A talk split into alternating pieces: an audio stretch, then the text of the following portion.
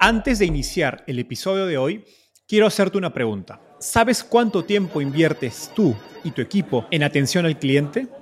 En el mundo de las startups, donde cada segundo cuenta y cada cliente es importante, Zendesk se convierte en tu aliado perfecto. Es como tener un equipo de superhéroes de atención al cliente a tu disposición. Zendesk es una plataforma omnicanal que integrará todos tus canales de comunicación como WhatsApp, email y redes sociales en un solo lugar. Gestiona tickets, ofrece una gran experiencia, aumenta tus ventas, pero sobre todo Construye relaciones cercanas con tus clientes gracias a Zendesk. Como beneficio exclusivo por ser parte de la comunidad startupeable, podrás probar el CRM de Zendesk completamente gratis por 6 meses. Y si decides continuar, tendrás 15% de descuento en tu primer año de contrato. Lo mejor de todo es que Zendesk escala de acuerdo a tus necesidades. Desde la oficina prestada donde empezaste hasta la compañía global que quieres construir. Compañías globales como Slack, Shopify y Airbnb confían en Zendesk para su atención al cliente. Ahorra tiempo, dinero y mantén felices a tus clientes.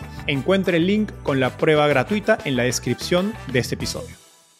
En este podcast hemos contado las historias de emprendedores detrás de startups que alcanzaron el estatus de unicornio. En cambio, la conversación de hoy desafía muchas de las nociones tradicionales del mundo startup. Hoy conversé con Lucas Lopatín, quien luego de vender su primera compañía de tecnología, decidió fundar Indie Build, un startup studio que invierte y ayuda a otros emprendedores a crear lo que él llama anti-unicornios. Me encantan las compañías que valen billones de dólares, no me gustan los unicornios, porque los unicornios tipo te hablan de todo lo que es una industria de digamos de capital, de evaluaciones, digamos completamente ficticias. Hoy hablamos sobre las ventajas y desventajas de emprender con un startup estudio, por qué enfocarse en bootstrapear una compañía antes que en levantar capital y las principales críticas de Lucas hacia el ecosistema de Venture Capital. Y me encanta el bootstrapping porque básicamente es la manera más fácil de llegar potencialmente a ser millonario. Este episodio está repleto de opiniones que rompen paradigmas sobre el emprendimiento en tecnología, así que espero lo disfrutes. Lucas, Amigo, finalmente, bienvenido al podcast. Gracias, es un placer estar acá. ¿Cómo andas, Censo? Muy bien, muy bien. Lucas, empecemos con un poco de tu historia. Cuéntanos cómo llegaste al fascinante mundo de las startups creo que soy una de las historias donde creo que tuve suerte por un lado y mala suerte por el otro. Es que nunca tuve un empleo, nunca tuve un trabajo eh, formal, llámalo de cierta manera. Empecé de muy joven a programar digamos, a los 10, 11, 12 años, tenía las primeras computadoras eh, y nada, desarrollaba por mi cuenta, era muy nerd. Fui muy nerd toda mi vida, solo que eh, llegó un momento me cuenta que no era tan bueno desarrollando como yo creía, que había mucha gente que era, mm, digamos, que tenía mucho más talento que yo en este mundo para, para la tecnología y que lo que me iba mejor era la intersección entre tecnología, negocios y, y lo que es marketing, digamos, adquisición de usuarios, ese intermedio lo que más me gustó. Y la primera compañía la empecé a los 16, eh, la primera compañía formal, llámalo de cierta manera, dejé el secundario y la prepa, como lo dicen, no sé cómo lo dicen en los diferentes países de Latinoamérica, y ahí me puse junto a mi papá a armar la primera compañía. O sea que tu papá fue cómplice de que dejes la secundaria. Absolutamente. Yo lo que digo es, tengo una de esas suertes que me crié en una familia poco normal, llámalo de cierta manera, y está buenísimo por un montón de cosas, está un malísimo por un montón de otras cosas que, creo que no va para, para este podcast, pero con mi padre eh, siempre, digamos, hicimos cosas juntos de joven hasta mis más o menos, ponerle 23, 24 años, cuando me di cuenta que a él no le importaba tanto el negocio, le importaba la diversión más que otra cosa. y cuando digo, ok, eh, tal vez a mí me guste el negocio también, entonces ahí es cuando dije, ok, puedo empezar a hacer cosas por separado. ¿Replicarías eso con tus hijos o hijas? Yo tengo tres hijas y seguramente no. O sea, en el sentido que felizmente las apoyaría. Felizmente las llevaría por un camino que creo que es el más óptimo. No creo que trabajar en familia sea algo que me gusta. Yo no creo en las cosas que sean para siempre. Deja de empezar por ahí. Viste que hay muchas personas que hacen estas compañías generacionales. O digamos, esto que va a durar para mis hijos, para mis nietos. Yo creo que uno cambia de placer y de gustos cada cierta cantidad de años. A veces son tres, a veces son cinco, a veces son diez y a veces son veinte, pero no creo las cosas para siempre. Digamos, lo único que quiero para siempre llamarlo es el amor a mis hijas, a mi mujer y, diferentes cosas que, pero sacando eso, digamos, no creo que las cosas sean para siempre. Entonces, primero, no creo que cuando mis hijas sean, digamos, mayor de edad, que tenga algo mío donde ellas puedan trabajar, empezando por ahí. Y si quieren el apoyo para hacerlo, digamos, para empezar algo, felizmente las apoyaré, pero no en conjunto. Perfecto. Hay una estadística acerca de el número de familias que logra saltar a la siguiente generación y es ínfima. Muy poquitos negocios sobreviven a la siguiente generación. Hay famosas historias americanas como los Vanderbilt, cómo fueron despilfarrando. hay familias que lo, logran mucho más, por ejemplo, los Walton de Walmart. O sea, hay diferentes familias que lo han logrado. Pero más que todo es, yo nunca pude entender el, concepto de la gente que hace algo para siempre. O sea, veo a alguien, por ejemplo, como, no sé, Galperín de Mercado Libre, que está haciendo lo mismo hace 25 años, y me parece increíble que lo esté haciendo, me parece espectacular, pero digo, y entiendo que el challenge va cambiando y entiendo que, digamos, la compañía va mutando y lo que él hace hoy en día es mucho más política que manejo de empresa, pero yo no soy los que creen, digamos, en, en, décadas. Yo creo que hay que divertirse la vida y generalmente rara vez pasa haciendo lo mismo. Hablando de eso, después de vender tu última compañía, que es una, bueno, una compañía de consultoría de tecnología, estuviste cerca de emprender entiendo una idea de, startup unicornio, o al menos así lo habías pensado, e incluso tuviste algunos fondos interesados en invertir, pero eventualmente no, ya no llegas a emprender esta idea. ¿Cuál era esa idea y por qué finalmente no te animas a empezarla? Linda pregunta y me gusta que haces tu research, así que eso está buenísimo. Vendí mi última compañía grande en febrero del 2021. Después de eso me tomé básicamente, llamarlo problema de, niño rico, de repente de, de decir quién soy yo, de reconocerte, de, hacer una introspección, de ir para adentro, qué es lo que represento, qué es lo que quiero hacer de mi vida, digamos, y todas esas cosas. Y lo que me cuenta rápidamente es que lo que más me gusta del mundo es armar compañías. Y lo que estaba full, esto, imagínate que estamos hablando febrero 21, donde el mercado estaba, digamos, más alcista que nunca. Levantar plata era un chiste, particularmente si, digamos, tenés amigos como yo, que tengo un montón de amigos que son VCs y que tenés ya, digamos, éxitos debajo de tu, digamos, de tu cinturón. Entonces dije, lo obvio es ir por algo realmente grande, digamos. Y después de analizar un montón de ideas y de llegar a ideas que creía que eran realmente factibles, y ahora voy a las ideas particulares, dije, yo quiero hacer eso. Realmente no es lo que quería. O sea, tipo, es como, y ahí tuve que volver a foja cero porque dije, ¿qué voy a tener a un VC donde una vez por quarter le tengo que tener un board meeting y estar explicándole y pidiéndole permiso para mi próximo paso y, y estar rogando que no me echen como fundador de mi propia compañía? Y dije, ok, no es eso. Sobre ideas, mira, Vi tres áreas que me gustaban mucho en su momento. La primera era todo básicamente lo que es aerotech, o sea, space tech, llamarlo de cierta manera. Particularmente lo que es manufactura en espacio me parece como un área hiper interesante y espectacular. A lo Barda. Que creo que va a ser a lo Barda, exactamente. Creo que va a ser, esto es justo al mismo tiempo que Barda está empezando. Entonces, eso me parecía algo, y tenía toda mi tesis armada sobre eso, pero mi pensamiento fue, esto es un negocio de 15, 20 años, mínimo. Y como ya dije, no soy una persona de 15, 20. La segunda, que pasó por el mismo camino, era diferentes ideas de biotech. Biotech me gusta porque siento que estás ayudando al mundo realmente de una manera muy directa y eso está maravilloso. La tercera, que creo que es lo que hubiera sido fácilmente fondeable y lo que tal vez eventualmente hubiera sido buen negocio, es lo que están haciendo varias compañías hoy en día, que es dar todo un ecosistema para los pequeños negocios de Latinoamérica. Particularmente para todos los negocios que son informales, que no tienen ni sistemas internos, que la mayoría es transaccional en efectivo, que no tienen acceso a préstamos y un montón de otras cosas, es el, digamos, lo que más me parecía interesante seguir por ese camino. Y le dije que después cuando me di cuenta que tengo que tener board members y pedirle permiso y ir por todo este camino, ahí es cuando dije, no es lo que quiero hacer y volví a foja cero y volví a replantear mi ikigai y lo que quiero hacer en mi vida y todo lo que quería lograr. Es gracioso porque muy pocos emprendedores se ponen a pensar en lo que implica levantar venture capital en términos de tener, entre comillas, un jefe más, compromisos a muy largo plazo, tener que dar cuentas a finales del trimestre y creo que no hace fit necesariamente con todas las personalidades, pero como nos quedamos en el titular del noticiero donde hablan de los millones levantados, pues todos queremos levantar Venture Capital. Completamente. Hay un cartel que me gusta figurativo para llevar, es como básicamente es levantar capital no significa éxito. Te diría hasta casi todo lo contrario. O sea, la gran mayoría de compañías que levantan capital les termina yendo mal. Hablando de levantar capital y que te vaya mal, empiezas Indie Build en el 2021 que como decía, ser un contexto de muchos excesos en el ecosistema startup de Latinoamérica, una clara burbuja. Interesantemente eliges un mantra muy astuto, casi como definiéndote en oposición a lo que había en el mercado, que es el concepto de antiunicornio.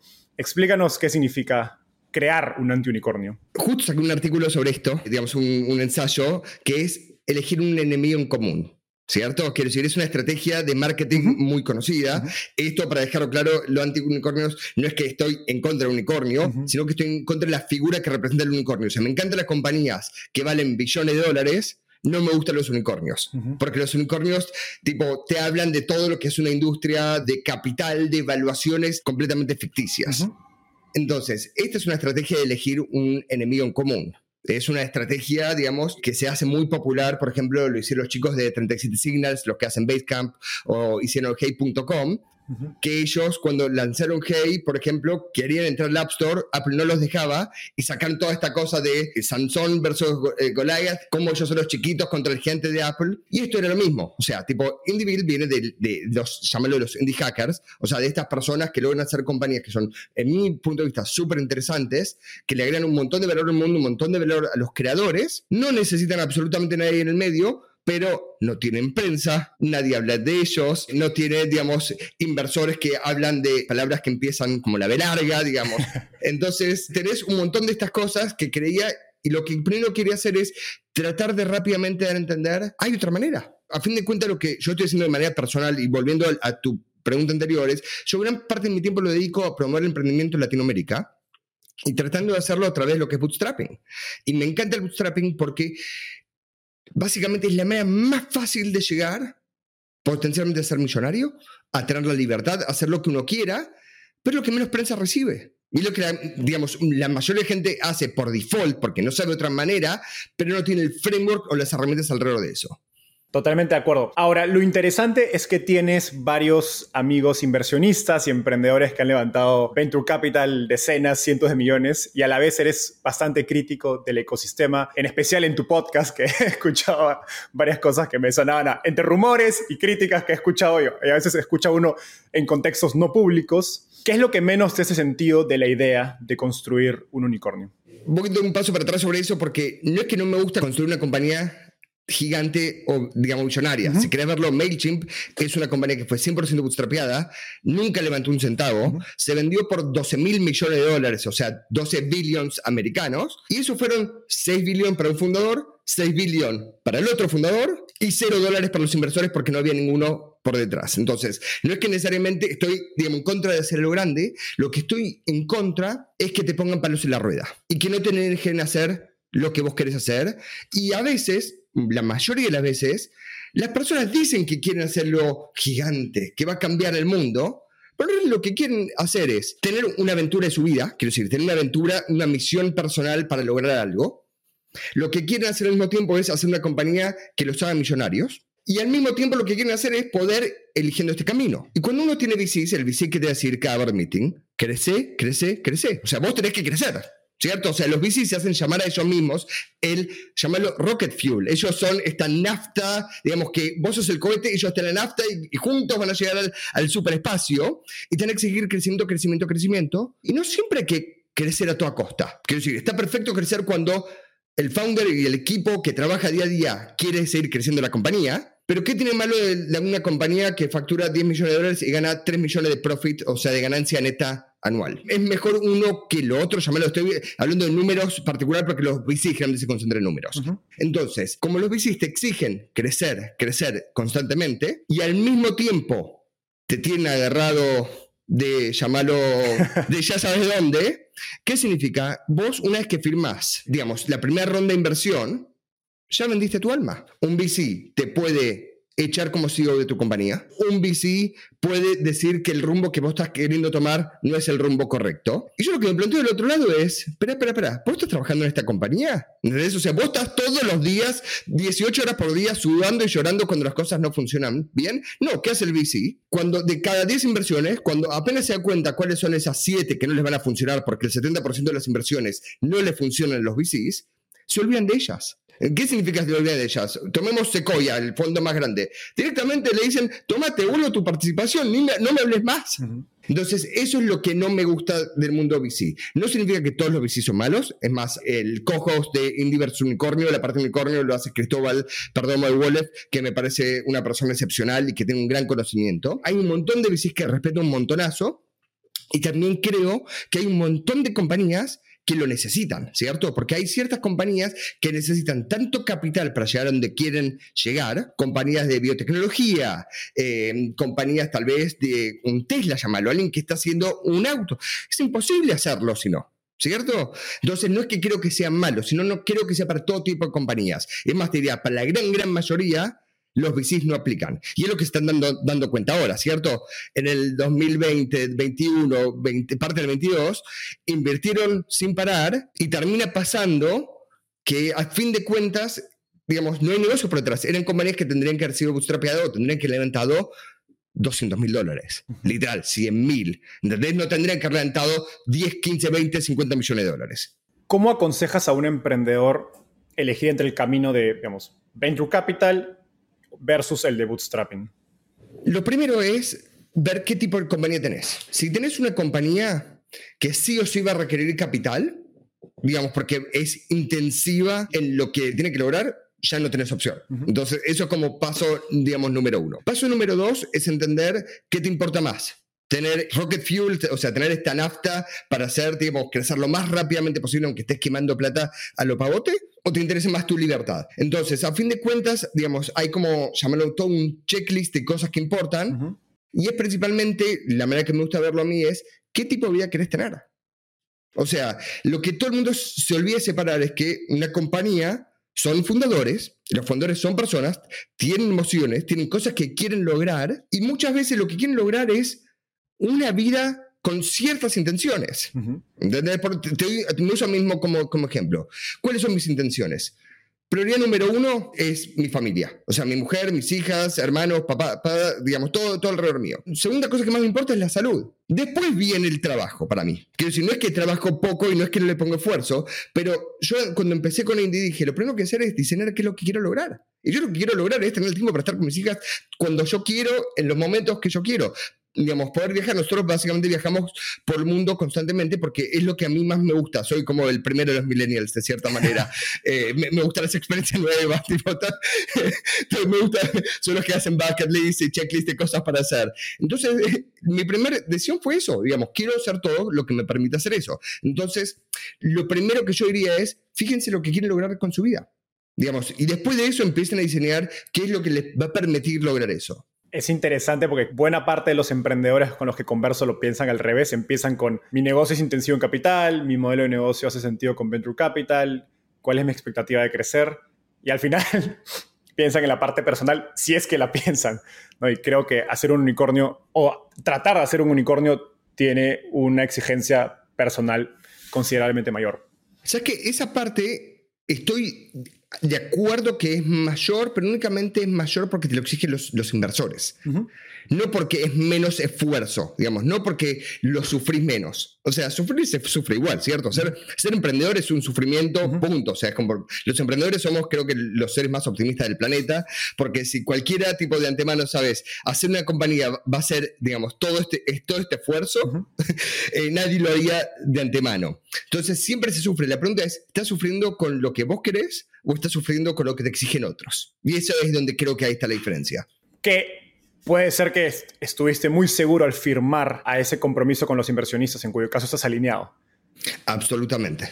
Algo interesante de lo que estás construyendo en Indie Build es que encaje en este modelo de Startup Studio, que al menos en Estados Unidos no han tenido un gran track record. Si medimos el éxito como el número de grandes compañías creadas, porque muchos de esos Startup Studios apuntan a, a crear unicornios, en Estados Unidos, quizás una de las compañías más conocidas que salió de un startup studio es HIMS y es un e-commerce de, salud, exacto, de salud masculina aunque creo que ahora tienen Hairs, etc. Y creo que varias de las críticas giran en torno a que los estudios toman mucho porcentaje de acciones, tratan a, elegir a los cofundadores cuando esto debería pasar en un entorno más natural, que las mejores ideas rara vez vienen de un estudio, etc. ¿Qué has aprendido de las experiencias pasadas de otros startup studios que han influenciado en la tesis de Indie Build? Está bueno. A ver, vayamos primero un poco a las estadísticas.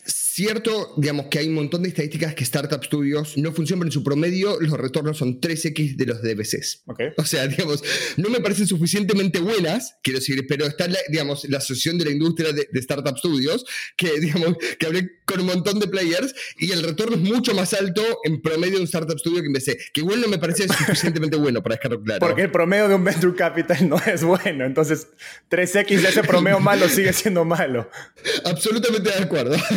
Así que, digamos, en promedio, o sea, si vos tomás los retornos que tienen los Venture Capital a sus LPs, o sea, LPs, a sus Limited Partners, son los que le ponen la plata, es realmente malísimo. O sea, si tomás los top 10 es increíble, y si tomás todos los, digamos, miles adicionales, son todos malísimos. Entonces, Startup Studio en general es mucho mejor que, que un vez el retorno, pero en, en términos de IRR, o sea, de retorno anual, sigue siendo para mí no lo suficientemente bueno.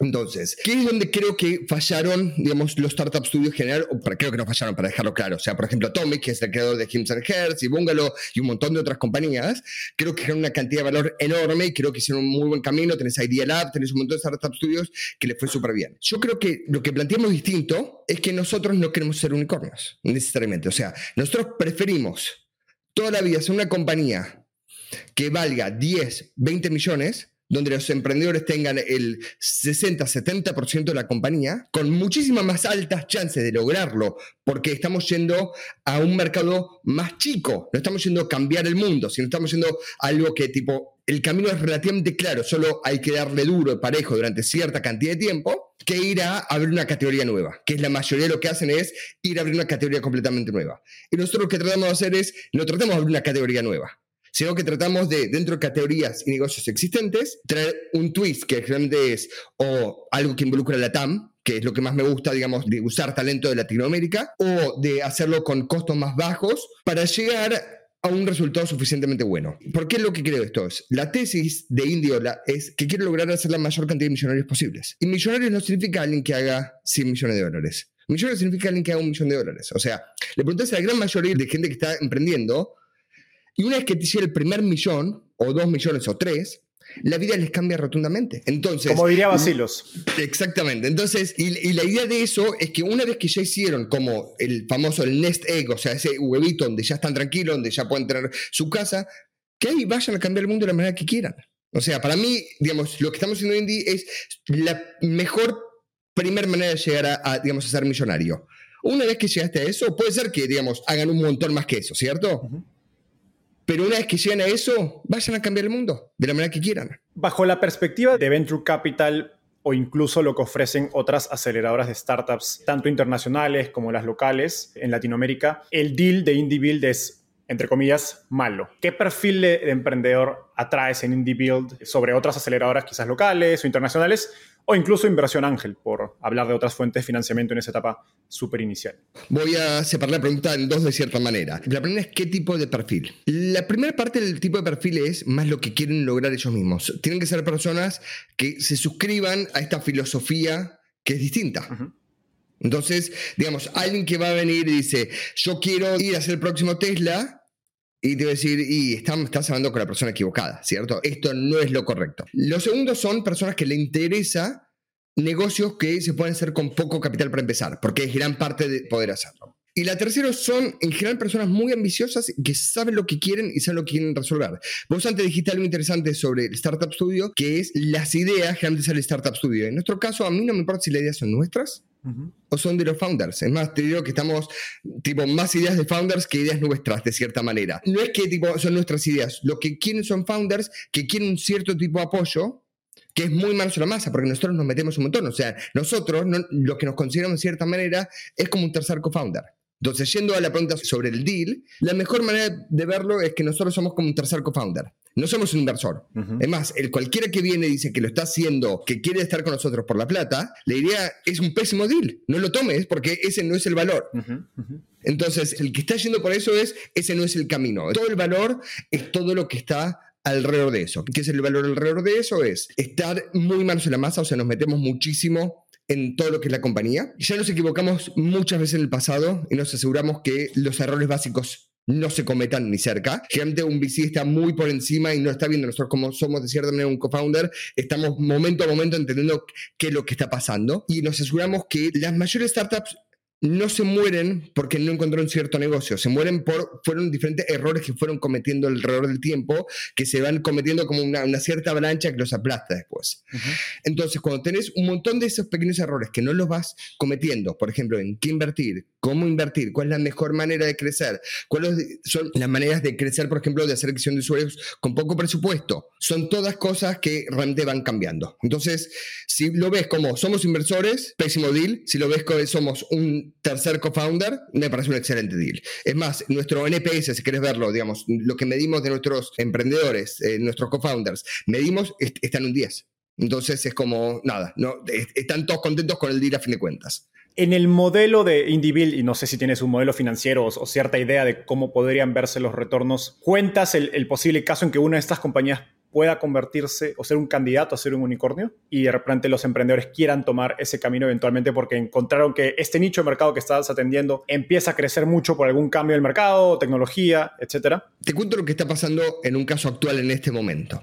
Una de las compañías que empezó hace un poquito menos de un año, una compañía de ciberseguridad, encontró muy buen product market fit. Lo tiene en público, se llama whalemate.com, que es un producto de ciberseguridad. Está funcionando, está traccionando básicamente mail que se manda, eh, reunión que se da, se cierran el 30% de las reuniones como clientes. O sea, eh, ¿viste cuando está el product market fit? Decís tipo, está funcionando, se van a cometer errores, hay cosas que están pasando, digamos, mil cosas para mejorar. Entonces, por primera vez, los founders, y es parte de la promesa nuestra, es se hace lo que los founders quieren, básicamente. Entonces, los founders dicen, Lucas, la verdad es que con más plata podríamos ir más rápido. Entonces, mi punto de vista es, si es lo que quieren hacer, está perfecto. Ahora, ¿qué es lo que significa más plata en este caso? Estamos hablando de una ronda de 100, 200, 300 mil dólares. Estamos hablando de licuar sub, digamos, 10%, seguramente 5%, algo por el estilo. Si ellos eventualmente se pueden llegar a convertir en los gigantes, absolutamente.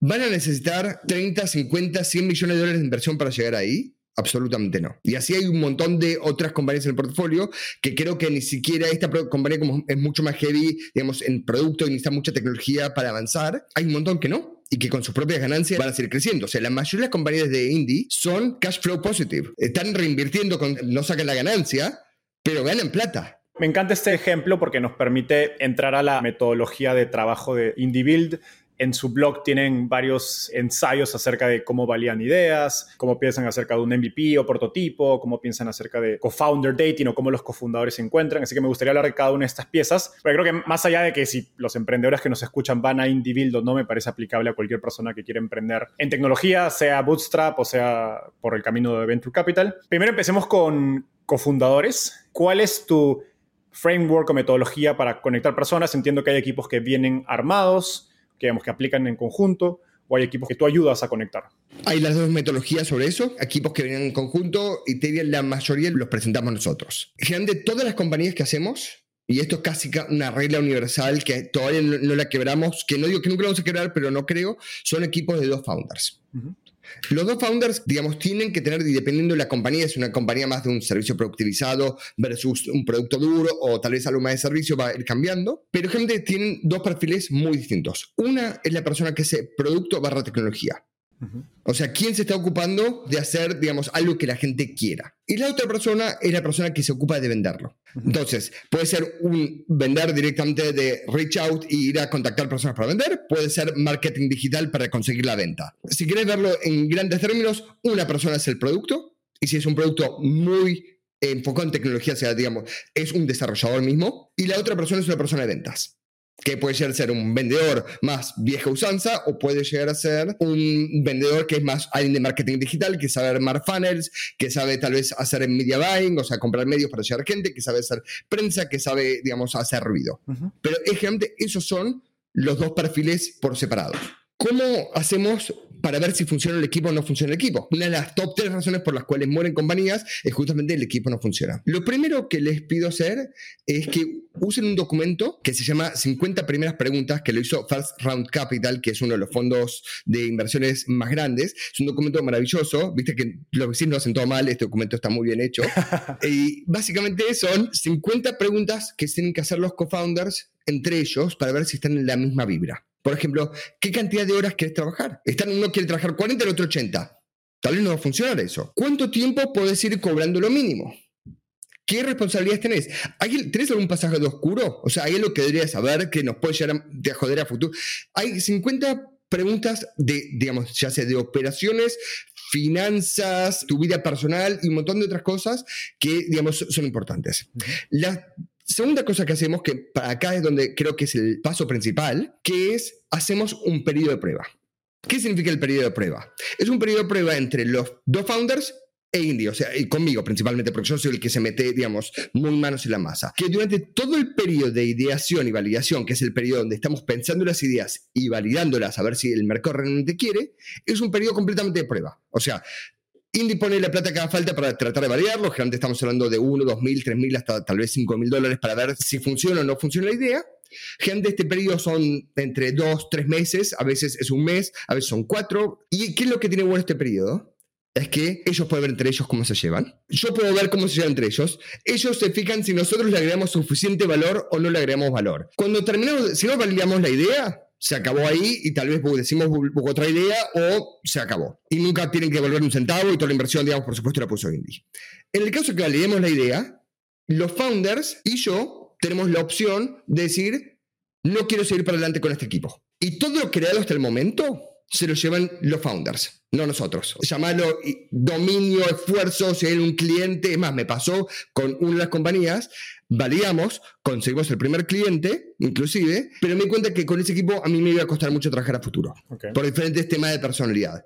Y lo mío fue, llévenselo todo, es todo de ustedes. O sea, eh, lo único que nos reservamos cada uno por separado es el derecho de hacer esa misma idea a futuro. O sea, la idea no es de nadie pero todo lo construido es de ellos. Y este periodo de validación es lo mejor. O sea, la mejor manera de saber si trabajas bien con alguien o no es trabajando. o sea, es como entonces nos metemos muy derecho a eh, ponernos en la práctica. Creo que deberías dar consejos de parejas también. Porque esto siento que aplicaría mucho a, a parejas.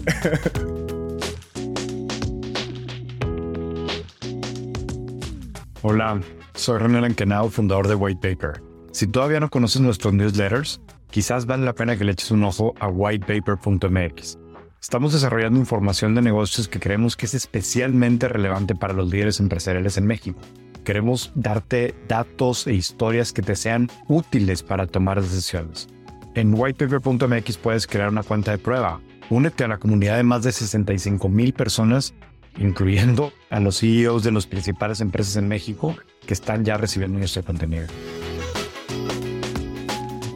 Lucas, perfecto. Me encanta y súper conciso. Así que ahora me voy a saltar el siguiente paso que me interesaba tocar, que es el mercado, el TAM o en español mercado total disponible. Hace un rato referenciaste que ustedes no se enfocan en mercados enormes, donde irían compañías apoyadas por Venture Capital, sino que prefieres mercados chicos. Hablando de eso, ¿qué tamaño de mercado es interesante para una startup en la que se involucraría IndieBuild?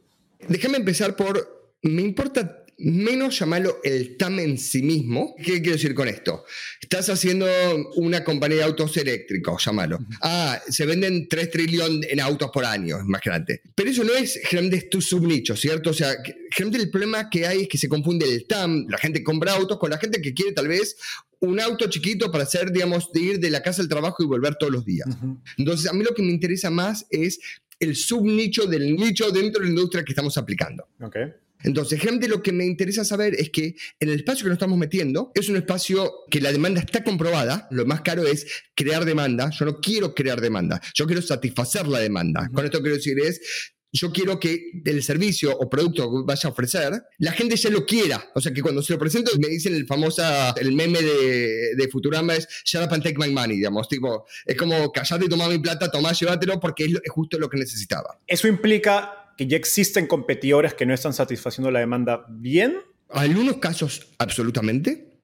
En otros casos es, la están satisfaciendo bien, pero los competidores no son necesariamente eficientes y yo lo puedo ofrecer mucho más barato. Entonces tal vez puede usar tecnología, AI o diferentes cosas para tener algún tipo de, ventaja que no lo tiene actualmente. Y a veces directamente es una demanda completamente nueva, digamos, es porque algo cambió en el mundo, yendo hacia eso, hacer un pequeño desvío, hay tres horas, digamos, en el mundo que gente puede llegar a estar pasando. Entonces, lo que uno siempre quiere hacer es subirse a una ola, ¿cierto? Entonces, las olas que pueden llegar a ver es cambio de tecnología, cambio de política pública. Entonces, quiero decir, es de repente permiten en la ciudad que haya micromovilidad. Eh, entonces, salieron todas las startups como Verde, etcétera, a satisfacer eso. O la tercera es hay cambios culturales. O sea, donde lo que la gente quiere va cambiando. Por ejemplo, es la gente prefiere pagar por algo que es clean tech, o sea, algo que no contamina el ambiente, por algo que sí contamina el ambiente. O puede ser, la gente prefiere trabajar remoto.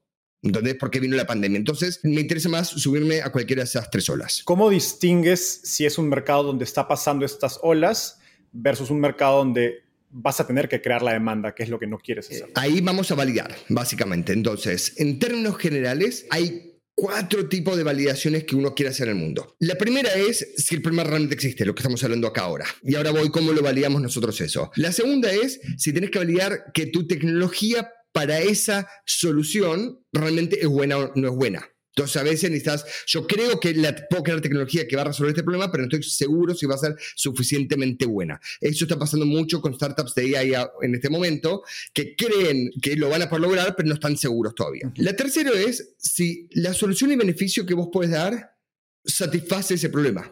Y la cuarta, básicamente, es la de distribución. Esas son las cuatro cosas en términos generales que vos querés validar, ¿cierto? El problema, la manera que a mí más me gusta validar, es viendo si ya está siendo solucionado de alguna manera en el mercado.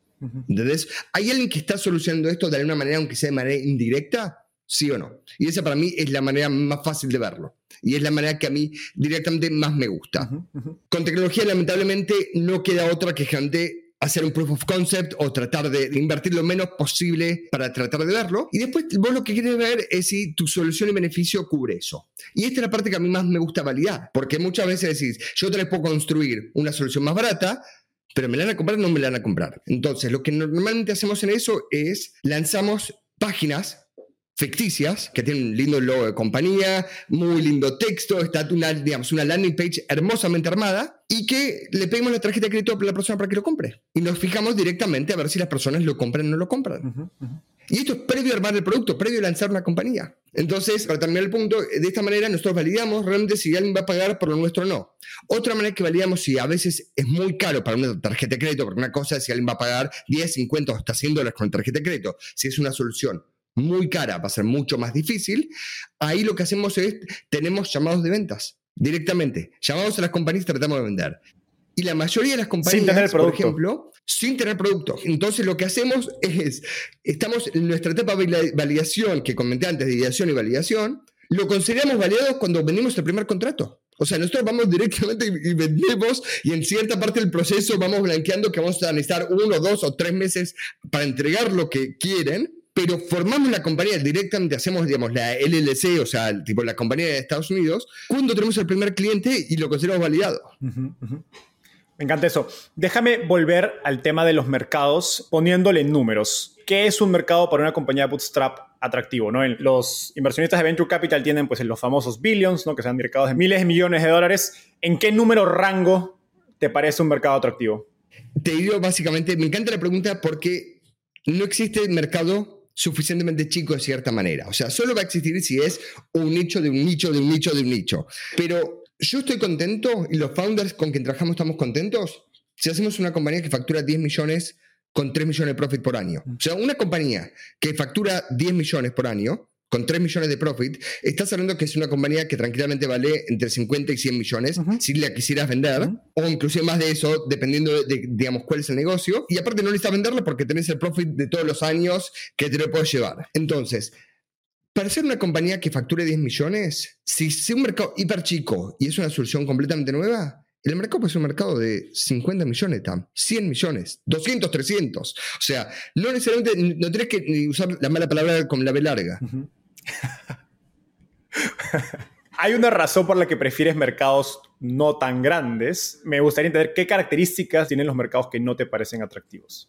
Vamos por dos maneras. La primera es, cuanto menos competidores directos tenga, mejor. Entonces, si viene alguien que levantó un montón de plata, muchas veces ellos van a quemar plata, malgastarla, y eso te hace todo más caro vos. Por ejemplo, es, muy interesante, estaba hablando con una compañía bootstrapeada de Colombia ayer. Voy a dejarlo un poco abstracto porque no les pedí permiso para hablar esto públicamente, pero ellos compiten contra una compañía colombiana también que atienden a SMBs, o sea, pequeños comerciantes colombianos. La compañía más grande levantó eh, arriba de 30 millones de dólares. La más chica levantó cero. Empezaron una hace tres años y otra hace cuatro. La bootstrapeada fue encontrando un poquito el costo, pero fueron, gastaron tan poca plata que hoy en día facturan millones, tienen profit anual de siete figuras y la, otra compañía, digamos, que levantó un montón de plata, le está haciendo pésimo. O sea, está, está por hacer una ronda de layoff, o sea, de echar gente bastante grande. Entonces, quiero decir, no necesariamente importa eso, pero grande es, no crees que te suben las cosas. Entonces, siendo la pregunta particular es, lo primero es, querés tener la cantidad de menos competidores que puedas. La segunda parte, llamarlo sobre esto, es, si tienes un tamaño que es relativamente mediano pero suficiente donde podés conseguir los contratos y conseguir product market fit es lo único que importa, ¿cierto? O sea, creo que esto es lo mismo para VCs, lo mismo para cualquier emprendedor indie o bootstrapeado, lo que quieras. Vos lo que querés es conseguir suficiente product market fit. Perfecto. Creo que sé a qué compañías te refieres, pero lo vamos a dejar ahí. En la web de Indie tienes un post con una lista de ideas de negocios y mencionas seis grandes categorías de negocios. Me gustaría utilizar esas seis categorías como ejemplos de qué mercados se ven atractivos desde tu perspectiva. Quizás puedes agarrar una o dos de estas y explicarnos qué tienen estas categorías que las hacen atractivas para empezar un negocio en tecnología bootstrap. Las seis categorías en general es SaaS y microSaaS particularmente. MicroSaaS, la diferencia entre MicroSaaS y SaaS es que en MicroSaaS querés solucionar un solo problema. No querés solucionar la compañía, todo el problema que tienes, sino que querés solucionar un problema particular. Querés ser, puede ser sitios de reviews, marcas direct to consumer, compañías de generación de leads, negocios de contenido o servicios productivizados. Entonces, ¿por qué me gustan algunas de estas? Vayamos a productos, product service. Perdón decir ciertas cosas en inglés, son muchos años de vivir en Estados Unidos y, diferentes cosas que me cuesta sacármelo de encima. Los servicios productivizados, ¿qué tienen como negocio? Primero, no necesitas prácticamente capital para empezar. O sea, con literalmente mil dólares puedes hacerlo. ¿Por qué es esto? Porque tenés compañías que están entregando algo que por detrás es capital humano. Entonces, tenés un, llámalo, un proyecto, un pedido nuevo, te das el otro y lo buscas y lo macheás y lo haces. O sea, no tenés que invertir un montón de antemano. Entonces, esta categoría me encanta porque es súper profitable y porque se puede escalar, digamos, de manera rápida sin necesitar mucho capital por detrás. Entonces, y en general vas a escuchar decir lo mismo sobre eh, la, mayoría de las cosas. ¿Y por qué importa con poco capital? Es justamente porque no queremos recurrir a inversores para hacer esto. Otra categoría de estas que me gusta es microsas. Porque microsas tiene que cuando solucionas un problema a la compañía, es como decía antes el shut up and take my money, o sea, te lo compran rápido. Y lo que tienen es, las SaaS en general, es que tienen un margen bruto muy alto porque lo construiste una vez el producto y cada cliente nuevo es prácticamente pura ganancia. El problema de las SaaS que no les va bien es que invierten tanto en marketing que marketing y ventas se come el 70% de su O sea, si se fijan un montón de las SaaS que son públicas, tipo Marketo, Salesforce, etcétera, se puede ver que sus números se los come marketing. hay una tabla, hay una tabla comparativa que he visto de no sé qué estudio o firma de investigación que compara todo el gasto en ventas y marketing como porcentaje de ventas de las compañías de SaaS públicas, varias de las más grandes, ¿no? Y es 60, 70%, como dices. Es una vergüenza. O sea, y el mercado los premia por crecimiento, pero eso es porque ellos quieren salir público. Cuando vos querés tener una compañía que es profitable, eso no lo puedes hacer. O sea, querés que tu compañía gane plata, eso no lo puedes hacer. Entonces, ¿qué es lo que haces? Solucionás un problema del mercado que es tan puntual que la gente se lo recomienda y que básicamente tu, tu CAC, o sea, tu costo de adquisición de usuario, tiende a cero. Entonces termina siendo profitable. ¿Cómo puedes hacer esto? Yendo a nichos normalmente. Cuando vas a un nicho que no estaba muy bien atendido y sos de los primeros que están ahí o los que están ahí son muy vieja escuela, es muchísimo más fácil. Y hay un montón de startups que son SaaS, digamos, que son bootstrapeadas y hacen una fortuna gigante. Déjame aprovechar una cosa para meter en el sitio de Indie, que es indie.build, build de construir B-U-I-L-D, hay una sección que se llama ideas, que como está, hay un montón de ideas, y hay otra que se llama escritos, que hay un montón de artículos que fui escribiendo, que nada, porque mi idea es como promover todo esto en Latinoamérica, todo lo que se pueda. Perfecto. Hablando de eso, recientemente en tu podcast mencionas que hiciste una sesión de brainstorming de ideas de negocio con inteligencia artificial y que llegaste a 100 industrias que te parecían interesante, pero creo que el detalle es que hoy día todo el mundo quiere emprender con ChatGPT o utilizando la API de OpenAI y parece que cada vez se convierte más en un océano rojo en lugar de uno azul, que es lo que los tipos de mercados que te gustan sin competencia, como mencionas. ¿Cuáles son algunas industrias interesantes donde ves oportunidad de crear valor, compañías interesantes apalancando inteligencia artificial? Te voy primero a la pregunta directa, es, por ejemplo, si vas al mercado de maestros particulares. Los maestros particulares pasan mucho tiempo armando reportes para los padres. Estamos siempre hablando en Estados Unidos. ¿eh? Digamos, tenés, le enseñás matemática al, chico y después tenés que usar el 15% de tu tiempo generando reportes para los padres. ¿Qué pasa si usas inteligencia artificial para que te devuelva el 20% de tu tiempo? y puedas tener más alumnos. Para darte un ejemplo. Lo mismo pasa, por ejemplo, para el traqueo de horas en todas las industrias que traquean horas. En Estados Unidos, por ejemplo, los abogados te cobran incrementos de 15 minutos y no es anormal que te cobren 800 a 1000 dólares la hora, literalmente hablando. Entonces, 15 minutos, estás hablando, son de cobrar 200, 300 dólares la hora, que es una locura en sí mismo, y no estoy exagerando, para dejarlo claro. ¿Qué pasa si podés usar, digamos, AI para automáticamente traquearle el tiempo, llámalo a los abogados? Entonces, hay un montón de industrias donde creo que el AI va a ser realmente, y hay lugar, y todo esto lo que estoy contando es, todavía no existe en el mercado, por lo que yo lo haya visto.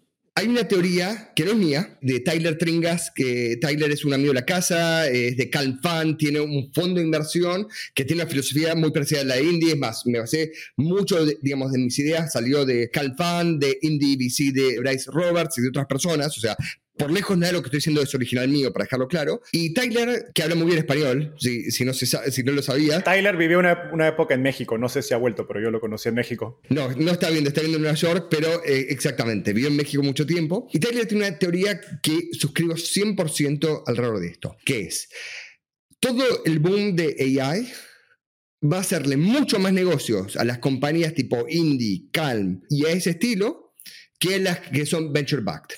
¿Por qué es esto? Van unas pocas compañías que van a ser la base piramidal de todo esto.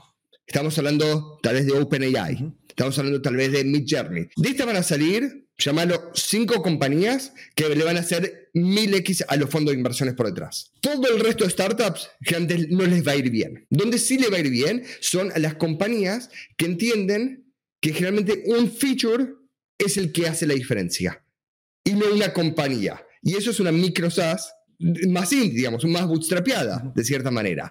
Entonces, la teoría es que como se va a usar todo esto de AI para hacer, digamos, más features que compañías interesantes, porque los features son los que solucionan el problema, digamos, no toda la compañía, son más rápidos en moverse todos los founders bootstrapeados que una compañía que tiene, digamos, un montón de funding por detrás. ¿Por qué es esto? Porque si le metieron, digamos, 30 millones de dólares a una startup de AI, esa startup, para que sea un éxito, luego tiene que venderse por mínimo 300 millones de dólares, ¿cierto? Los inversores tienen que ser mínimo un 10x a eso. Si no, es un fracaso para los inversores. Ahora, si vos haces un feature, digamos, como los que mencioné antes, que es una micro SaaS, que está facturando 10 millones de IRR por año, eso es un éxito para una compañía bootstrapeada, pero no es un éxito para una compañía que es, que, eh, que, digamos, es venture backed, o sea, que tiene inversores por detrás. Entonces, creo que los grandes ganadores van a ser los, los digamos, los indies, los los que tienen calm companies, no van a ser necesariamente los que sean venture backed. Creo que lo interesante de inteligencia artificial y todas las herramientas que están saliendo y conectado a lo que dices es que ya es barato hacer compañías, hacer productos por cloud, digamos, y todos los servicios de infraestructura que han salido en los últimos años, pero inteligencia artificial hace incluso las cosas aún más baratas. Entonces el costo de empezar un feature y un producto es mucho más bajo que nunca. Y creo que va alineado a lo que dices. si tienes un co-founder, un co-founder tecnológico, lo único que necesita es conocimiento de la industria, digamos, a la industria que quiere solucionar, y necesita acceso a OpenAI, a la API. No necesita más que eso, y con eso puede solucionar tremendos problemas. Totalmente. Ahora volvamos a hablar de validación de ideas de negocio. Hace unos momentos nos mencionaste cuatro formas o métodos que utilizas. Me gustaría entender cómo empezar acerca de validar una idea de negocio. Y te cuento eso que tengo en mente, que es hay emprendedores que suelen empezar con una solución en mente, digamos, quiero crear un marketplace. Otros empiezan con el problema, quiero resolver la falta de eh, educación mental o poco accesible. Otros empiezan con la tecnología, quiero hacer algo con inteligencia artificial, etc. Entonces, todos lo enfocan de distintas maneras cuando piensan en una idea sobre la que quieren emprender. ¿Cómo piensas tú acerca de, de esto? ¿Hay una mejor manera de hacerlo? No, no hay una mejor motivación, para dejarlo cierto claro. Entonces, hay los que lo hacen porque quieren vivir la vida de cierta manera o porque tienen un problema personal que lo quieren resolver, que eso sigue siendo una verdad universal. Quiero decir, lo mejor es cuando emprendedores tienen, eh, quieren solucionar su propio problema, siempre es lo mejor. Puede ser otro porque lo hacen por amor a la tecnología. Directamente es, quiero ser de AI, voy a buscar algo, de AI, mientras que no sea el famoso, digamos, digamos, una solución en busca de un problema, está perfecto. Asumiendo que querés hacer algo dentro de cierta industria. Hay un montón de pasos los dos principales es, lo primero, hablar con usuarios. O sea, nada en el mundo va a reemplazar eh, hablar con tus potenciales usuarios, contarles lo que quieres hacer, hacerlo de cierta manera, de cómo tener estas conversaciones. Hay mejores prácticas que no, digamos, de cómo esto se llama en inglés el Customer Interview, por si quieren googlearlo. Tengo un artículo de Indie sobre eso mismo si quieren verlo en español, pero es básicamente cómo hacer las mejores preguntas y cómo llegar a ver lo que las personas necesitan o no necesitan.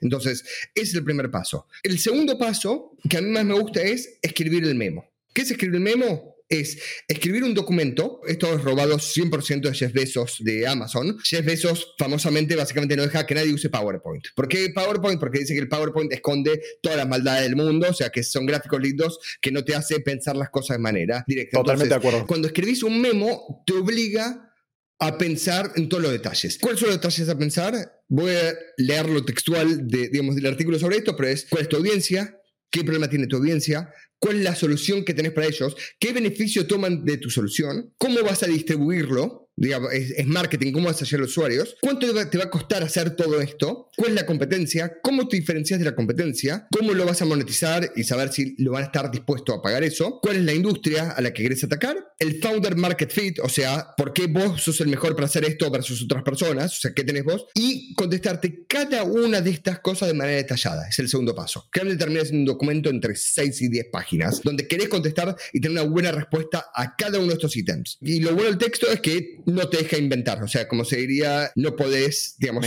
inventar cuentos lindos para lindas imágenes, o sea, porque nada, es, texto. Y la tercera parte hacia esto es validarlo como hablamos antes. O sea, no te quedes con la idea, no te quedes con un memo bien escrito. Salí al mercado, traté de validarlo, traté de conseguir clientes. O sea, para mí la gente se olvida de hacer dos cosas. La primera, y más importante, es lanzar. Pero lanzar no significa construir un producto. O sea, no significa invertir miles de horas y meses y meses investigando y encontrando todo lo perfecto. Lo más fácil es lanzar algo, fíjate cómo te lo recibe el mercado, iteralo, volver a hacerlo, etc. Entonces es como lanzar de cierta manera y estar siempre vendiendo. Hablando de validar, en mi opinión, una de las cosas que mejor hacen la comunidad de, bootstrappers y muy basado en muchas historias y artículos que he leído en el foro de indie hackers es que validan sus ideas, digamos, sin productos o sin haber hecho absolutamente nada. Y hay miles de historias ahí como lo hicieron. Yo personalmente tomo algunas ideas de, de allí para algunas cosas que hicimos en Startupable. ¿Puedes compartirnos algunas ideas o mejores prácticas de cómo validar un negocio sin tener absolutamente nada? Sí, a ver, hay diferentes maneras y la primera que uno se tiene que preguntar es cuánto uno se siente cómodo diciendo cosas que suenan bien sin que sean verdaderas. Estirando la verdad. Estirando la verdad. Entonces, la primera es eso. Hay founders que dicen es, no quiero estirar la verdad ni un segundo. Básicamente es, entonces, ¿qué es lo que hacen en esos casos, por ejemplo? Armar una landing page donde dice, este es el producto que quiero hacer, esto es lo que va a resolver, esta es la manera que va a funcionar. Yo lo que te pido es tu apoyo, comprarlo por 100 dólares, una vez que lance, te doy acceso de por vida o hacer un crowdfunding detrás de eso, a ver si a la persona le gusta la idea o no. Entonces, esa es la primera manera. La segunda manera es armando una landing muy linda que prometa todas las cosas hermosas que tu producto va a ser a futuro, pero que actualmente no existe porque no tenés producto o no tenés servicio, y lo lanzas al mercado. Y eventualmente, por supuesto, tenés que decir el famoso fake it till you make it, o sea, fakealo hasta, hasta que llegues. Solo sirve digamos, si vas a poder entregar lo que estás prometiendo, para dejarlo claro. O sea, nunca se hace esto si no podés cumplir con la promesa que estás poniendo del otro lado. Pero lo que importa es lanzarlo a fin de cuentas. Si no le sacaste plata a nadie, no estás haciendo ninguna realmente maldad, es mi punto de vista. Es como estás validando a ver si el mercado lo quiere o no lo quiere simplemente.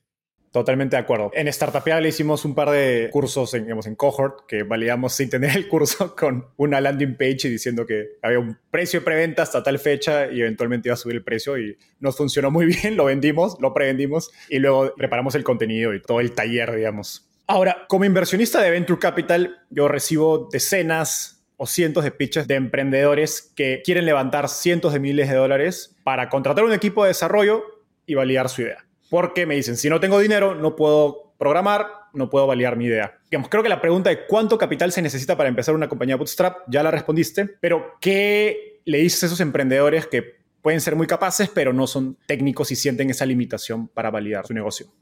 Lo primero que le diría es un co-founder técnico. Si estás haciendo una compañía que es muy tecnológica, que el producto es tecnológico, para eso están los co-founders, digamos, y, funciona bien. O sea, es como las estadísticas dicen que las compañías que tienen más de un co-founder le va mejor. O sea, si quieres ver, por ejemplo, en Y Combinator de las compañías exitosas, el 4% fueron, digamos, solo founder. Mi primera respuesta a eso es, ¿crees que necesitas tanta plata porque no sabes lo que estás hablando? Entonces, como no sabes realmente, eh, vas a buscar mucha plata. Entonces, primero lo que tienes que hacer es buscarte un co-founder técnico. Yo, si es un producto muy tecnológico y no hay uno de los co-founders que desarrolle en sí mismo, no es un match. O sea, no, no me interesa. Sé que van a malgastar plata, van a tirar plata, digamos, y, y no tiene sentido alguno. Entonces, lo primero que le diría es eso. Hay unos pocos casos, para dejarlo claro, donde hay, como mencioné antes, soluciones tecnológicas realmente complejas, ¿cierto? ¿Querés que, dar un ejemplo? ¿Querés hacer la próxima generación de baterías de litio? Para ver si lo puedes lograr, no vas a necesitar mucha plata y esos son otro tipo de challenges completamente distintos que no van con compañías digamos, no va con la metodología de Indie. Entonces, hay ciertos casos que generalmente compañías de biotecnología, compañías de manufactura, compañías, digamos, que avanzan ciertas industrias que por supuesto necesitan esa cantidad de capital, pero no para validar la idea, sino lo necesitan para validar si tecnológicamente pueden hacer ese producto o no. Y luego, bueno, toca ir al mercado. Algo que me gusta mucho o me parece muy particular de India es que se enfocan principalmente en el mercado estadounidense. Explícanos esta lógica de por qué tanto foco en el mercado de Estados Unidos y dos, que al menos en mi experiencia tan pocos emprendedores latinoamericanos se animan a ir al mercado estadounidense. Está, buenísimo. Déjame empezar por la aclaración que con el tiempo cada vez estoy un poquito menos de acuerdo con mi propia tesis de hace dos años atrás. O sea, estamos 80% Estados Unidos, pero hay ciertas compañías, por ejemplo, Whalemate, la que me comenté antes, que vende solo en Latinoamérica. y que está yendo súper bien. Entonces, creo que hay un apetito para soluciones en Latinoamérica que es verdadero. No es para todos los negocios. ¿Por qué me gusta Estados Unidos? Porque Estados Unidos, los americanos están acostumbrados a pagar por soluciones. O sea, Latinoamérica lamentablemente es entre que tenemos menos capital y entre que valoramos menos nuestro tiempo, que es una verdad universal. O sea, los americanos valoran mucho más su tiempo. Vos le ahorras cierta cantidad de horas, te van a pagar por eso. Entonces, en Latinoamérica, como no le ponen valor tanto su tiempo, generalmente eh, terminan pagando menos. ¿Por qué no se animan? Es una buena pregunta. A veces imagino que deben ser un tema cultural, a veces de ser un tema tal vez de lenguaje. Mi punto de vista es, es exactamente lo mismo. Sí hace falta, digamos, tener una buena cuota de inglés, ¿cierto? Sin eso se termina complicando. Pero mi consejo es, anímense a Estados Unidos. No es más difícil, de cierta manera. ¿Tienes algunos tips, recomendaciones acerca de cómo abordar el mercado de Estados Unidos si es por primera vez? Me imagino que para ti es la N vez que vas a vender a Estados Unidos porque todas tus compañías, gran parte tienen sus clientes en Estados Unidos, pero me imagino que con los emprendedores que trabajas en Indie, para varios de ellos es la primera vez que están haciendo un producto para Estados Unidos. Mira, los tips que son para ir a Estados Unidos son los mismos que son universales. O sea, no son menos comunes. O sea, la primera cosa universal es elegir un nicho del nicho.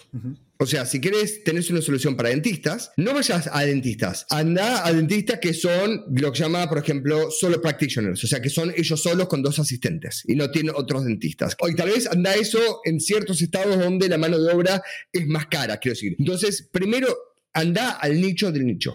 Cuanto más te vas anichando, aunque sea un mercado realmente chico, es mucho más fácil entrar. Es mucho más fácil entrar por una puerta chiquita porque gente nadie le va a tocar la puerta. Que es lo que tiene el micronicho, vos le vas a hablar de la manera que nadie le ha hablado hasta ahora casi. Entonces, eso es la primera cosa, es encontrar a qué tribu le estás hablando. Cuanto más anichado es, mejor todavía. La segunda cosa es entender cuál va a ser el funnel, o sea, el funnel es el embudo de marketing que te va a hacer llegar ahí. Y el embudo generalmente puede llegar a ser, consistir, a veces tenés suerte y es una sola acción, tal vez, no sé, mando mails en frío, contacto en frío por LinkedIn y alcanza, que no, digo que no alcanza, pero muchas veces no alcanza, y a veces es mail en frío, invitación a LinkedIn, remarketing con anuncios y después, digamos, podés tener, no sé, toda una secuencia de mails contando una historia linda, por ejemplo. La otra cosa es entender cuál es el embudo que estás buscando hacer. Sobre esto mismo, si me siento un disco roto diciendo esto, pero creo un artículo que tiene todos los canales de marketing que se me ocurrió. Si, si querés puedes ponerlo en la nota del show, pero tiene como, no sé, 100 canales de marketing y son todos que son relativamente baratos o gratis de llegar. Y la razón que hago eso es porque gente cuando estoy armando una nueva compañía, me pongo a ver eso, a ver cuáles son todas las opciones para ver cuáles creo que son los que mejores van a esta industria. Y es lo mismo para Latinoamérica o Estados Unidos esto. Y la última cosa, y esto es particular en Estados Unidos, es si no hablan bien inglés, usen ChatGPT para armar todos los textos. Hoy en día podemos lanzar una landing page que antes tardamos tal vez, no sé, dos días de escribirla, hacerla, diseñarla, hacerla mejor. Hoy en día, en una hora y media, la lanzamos. No se puede creer lo rápido que es. Y los textos de ChatGPT son casi perfectos. Entonces te pones, le decís, hola, soy una SaaS para dentistas que son solo practitioners, que les va a resolver todo, digamos, la agenda, cobranza online, etc. Armame la sección para arriba que diga este texto y te va armando todos los textos. O sea, no inventen textos. Lo mismo para mensajes en fríos. Usan ChatGPT para todo lo que es textos si inglés no lo manejan extremadamente bien. O sea, y con eso solo Cambio todo. Déjame decirte un, último ejemplo. Una de las compañías de indie se llama Vinti, con doble T, Vinti.com. La lanzamos hace unos cuatro meses aproximadamente.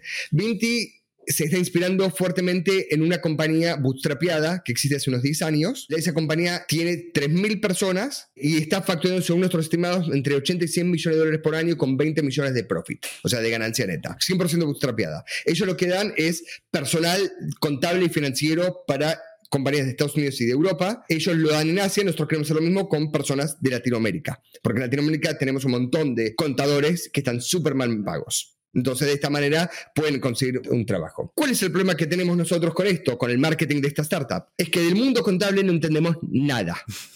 O sea, del mundo financiero entendemos poco y nada. Pudimos solucionar todo usando OpenAI o herramientas alrededor de esto. ¿Qué significa todo? Lanzamos un sitio con un montón de textos hermosos. Lanzamos dos o tres notas por día de contenido para posicionar en SEO. Tenemos un humano que las hace, las humaniza las notas por detrás, pero está eso. Lanzamos un podcast donde la persona que habla es una persona de inglés nativo y no es un humano y las personas no se dan cuenta. Lanzamos una tras otra cosa de marketing usando AI en una industria que no conocemos. Y esto hace literalmente ocho meses no era posible. Ahora, y esta es otra de las razones por la cual digo es, creo que las compañías bootstrapeadas van a usar mucho más, digamos, invirtiendo en AI de cierta manera que los fondos de inversión. No, es fascinante porque creo que el no haber levantado tanto capital es una ventaja en ese sentido de que te fuerza a ser mucho más creativo porque como diría mi papá, la necesidad agudiza el ingenio. Y creo que en Latinoamérica, sobre todo cuando levantas mucho capital, y eso lo hablé con María de Muni, dado que en general el talento es más barato respecto a un mercado desarrollado, hay demasiada incentivo a contratar gente. Eso, digamos, incrementa las operaciones, pero no incrementa el ingenio y la capacidad de crear tecnología y hacer cosas más innovadoras. Lucas, ha sido un gustazo conversar contigo. Nos quedamos sin tiempo para rondas de preguntas rápidas, pero creo que ha estado una entrevista súper densa e interesante. Gracias por todo. Gracias por el valor que agregas a la comunidad.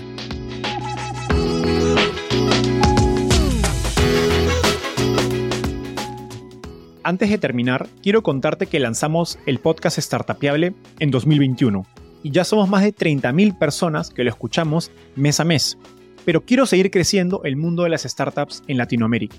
Por eso, si te gustó este episodio, ayúdanos contándole a tus amigos, familiares, colegas. También suscríbete y déjanos un review en Spotify o Apple Podcasts. De hecho, me gustaría saber por qué escuchas el podcast. Mándame un mensaje sencillo a enzo.startapeable o por Twitter a arroba enzocavalier, contándome por qué escuchas Startapeable y cómo te ayuda tu empresa o carrera.